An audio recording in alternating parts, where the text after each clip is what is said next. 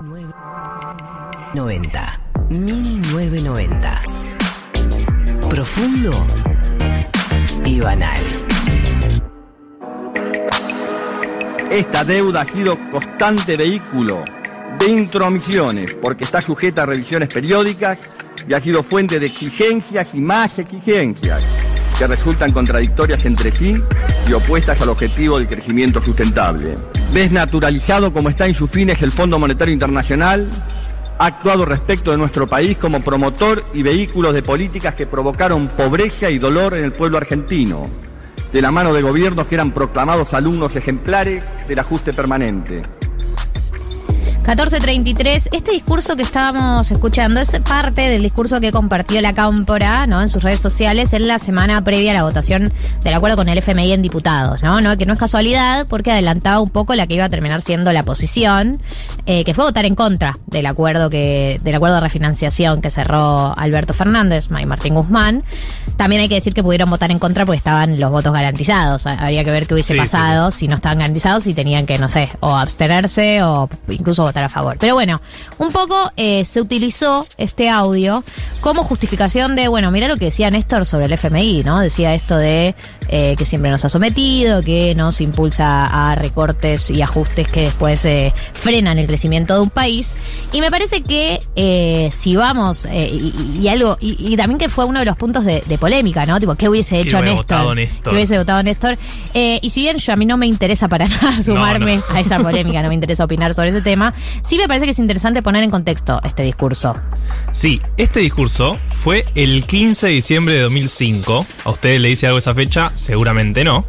Pero eh, fue el día que anunció que le iba a hacer el pago de toda la deuda que le debíamos al Claro, fondo. fue el día O sea, que Néstor dijo, pudo hacer ese discurso porque teníamos la guita para decir, bueno, eh, me cansaste FMI con tus condicionamientos y tus y tus ases- y tus eh, eh, Asesores, sens- tus visitas, tus todo. tus visitas, tus todo, toma, te pago todo lo que te debo y se termina mi vínculo con vos. Bye feos. Bye feos. Esto fue el 15 de diciembre del 2005, pero me parece que para hacer un análisis completo de lo que fue el vínculo con, de Néstor con el FMI hay que ir un poco más para atrás. Sí, claramente, si no saben, los ponemos más en contexto, pero esta deuda del Fondo Monetario era la que se venía refinanciando en los 90 y que después lleva a la crisis eh, de 2001, ¿no? Al default, Al default de 2001, la crisis, eh, crisis de deuda. eh, Rodríguez está en el Congreso diciendo no vamos a pagar nada. Me encanta porque quién pudiera, ¿no? Asumir eh, Rodríguez A y decir, mi primera medida es no le vamos a pagar al fondo. La mismísima Miriam Bregman. Sí, a todos aparte. Eh, no le vamos a pagar a nadie. A nadie. Bueno, veníamos de ese contexto, ¿no? Claro, el contexto default estábamos en la lona. Estábamos en la lona. Ahora entramos al 2003, si les parece, que es cuando Dualde firma un acuerdo con el Fondo Monetario diciéndole, che, bueno, teníamos que pagar, danos un par de meses, volvemos a negociar en, en nueve meses, en septiembre, porque justamente tenía, venían las elecciones y venía, iba a subir Néstor, no tenía mucho sentido que Dualde negocie con el fondo cuando iba a haber un nuevo gobierno, y asume Néstor el 25 de mayo de 2003.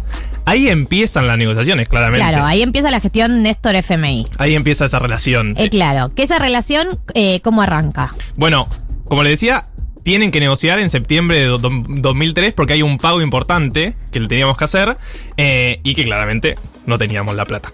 Entonces, con esa fecha límite, Néstor empieza con la negociación, eh, se empantanan las negociaciones, como sucede Porque, en como pasa muchas- siempre, el FMI pide A, el gobierno dice no te puedo cumplir esa meta, porque siempre las negociaciones eh, pasan por las metas que pide el FMI versus lo que el gobierno cree que puede cumplir. Claro. Y Néstor dice, no te pago nada. O sea, llega el vencimiento, Néstor dice, no te pago nada. Y finalmente se arregla unos días después. Eh, y Claro, que es el famoso eh, el abismo del que entras cuando no pagas, llega el vencimiento y no pagas. Como, ¿qué pasa si llega el vencimiento y no pago? Bueno, la mayoría de las veces nada, siguen las negociaciones unos días más y por ahí se cierra un nuevo acuerdo. Claro, ahí el fondo ya venía de una relación bastante conflictiva con Argentina, estaba bastante mal visto el fondo, piensen en términos históricos, venía con varias crisis que no había podido resolver eh, en todo el mundo, pero en Argentina especialmente, ¿no? Era como el fracaso del fondo en Argentina, entonces Néstor va y le dice no te voy a pagar nada, un par de días después arreglan y ahí sí firma un acuerdo. Claro, porque Néstor tenemos Kirchner. eso, claro. Vamos, en pie. hay una instancia en donde Néstor eh,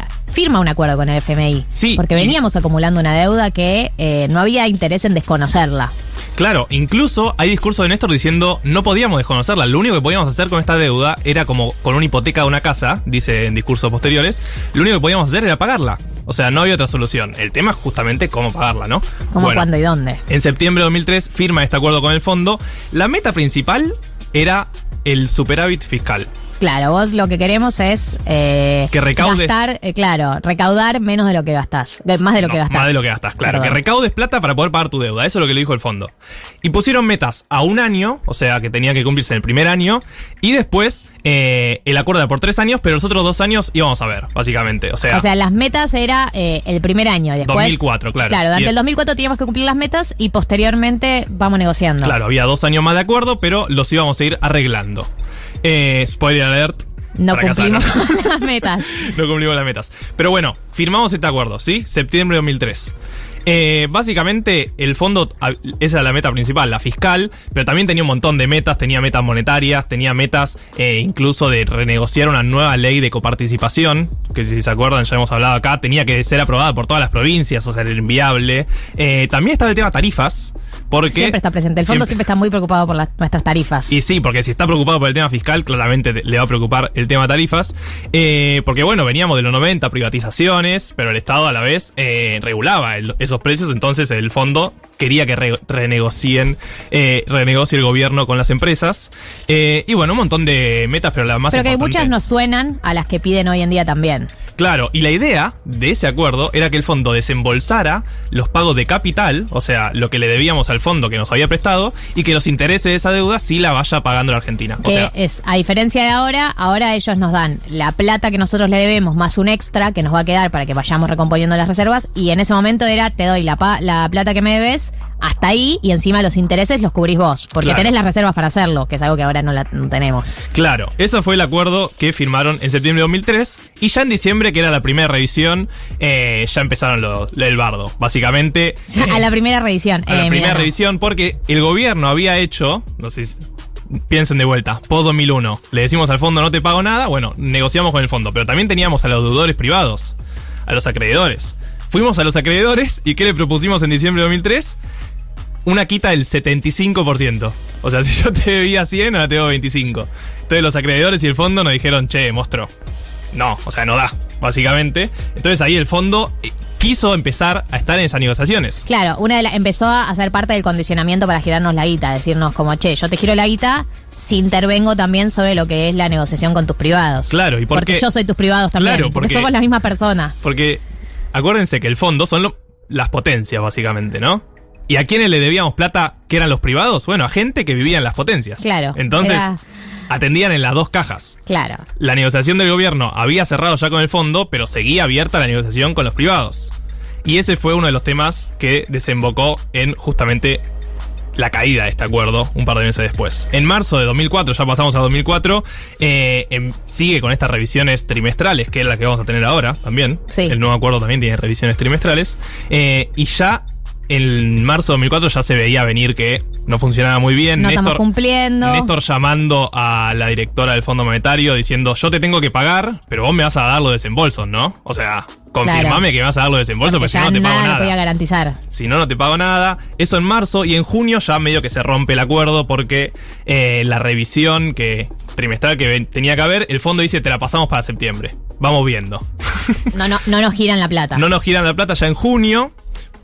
De vuelta, con la idea de que el Fondo Monetario venía negociando para que Argentina haga una mejor oferta para los privados. Piensen que ahora el acuerdo se firmó después de la renegociación con la deuda de privados. O sea, Guzmán ya cerró la reestructuración de la deuda eh, con los bonistas y después fue con el fondo. Eso en el 2003 fue al revés. Primero fuimos al fondo y después empezamos a negociar con los privados. y ahí- el quiebre el viene quiebre- en julio del 2004. Claro, en julio, en esa revisión, el fondo dice, no te voy a dar la plata. No hiciste la ley de coparticipación que te pedí. eh, no, revisaste los bancos Nación y Provincia de Buenos Aires, tampoco las empresas privatizadas, no cumpliste con nada. eh, además te pedí un superávit por encima del 3%, tampoco lo cumpliste. De baja, no te giro un peso más. Claro, lo que decía el gobierno era, yo cumplí con el 3, que era nuestra meta. Ahora el fondo, después de negociar el 3, me pedís más. ¿Me pedís que sea más cercano al 4? No, yo no voy a cumplir con eso. Y en ese tire y afloje, finalmente Kirchner y Lavagna, que era el ministro de Economía en ese momento. Por eso también quedó tan reconocida esa dupla. Claro. Eh, bueno, dicen, bye fondo. Claro, el tema este es que tenían las reservas para decir, bueno, me cansaste fondo, ¿sabes qué? Te pago todo ahora, se termina nuestra relación. Que en ese momento representaban, le pagan todo el fondo con lo que era el 30, 30 y... ¿Cuánto me Eso, dijiste? eso fue en diciembre de 2005, que es el discurso que escuchamos, que escuchamos Claro, de Néstor, Y ahí llegamos a este discurso.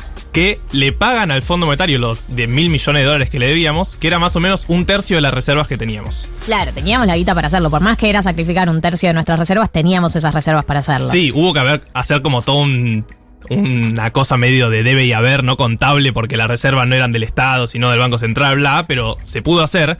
Ahora piensen que las reservas son 37 mil millones de dólares y le debemos al fondo 45. O sea, ni siquiera tenemos Ni siquiera los con dólares en las reservas reservas. podríamos hacerlo.